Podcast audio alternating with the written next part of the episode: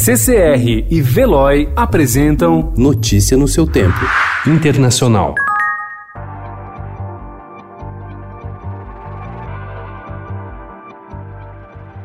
Caixas de máscaras arrancadas de aviões de carga no aeroporto. Países que pagam o triplo do preço de mercado para vencer o leilão de respiradores. Acusações de pirataria moderna contra governos que tentam garantir suprimentos. Enquanto Estados Unidos e Europa competem entre si para adquirir material escasso para combater o coronavírus, países pobres ficam de mãos abanando na guerra por equipamentos médicos.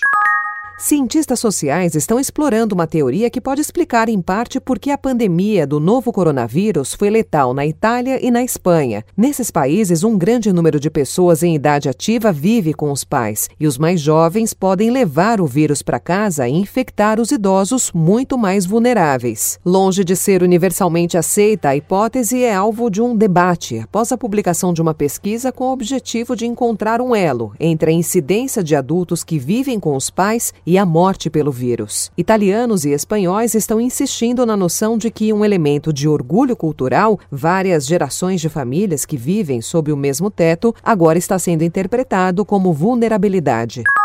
Há menos de duas semanas, a Nova Zelândia impôs um confinamento rigoroso em razão da pandemia de coronavírus. As pessoas são obrigadas a se alinhar a um metro e meio de distância de cada uma em filas de supermercados, as escolas estão fechadas e as crianças têm aulas em casa. Levou apenas 10 dias para surgirem os sinais de que a abordagem do país, a eliminação do contágio ao invés do objetivo de contenção dos Estados Unidos e de outros países ocidentais, está funcionando. Notícia no seu tempo. Oferecimento CCR e Veloy.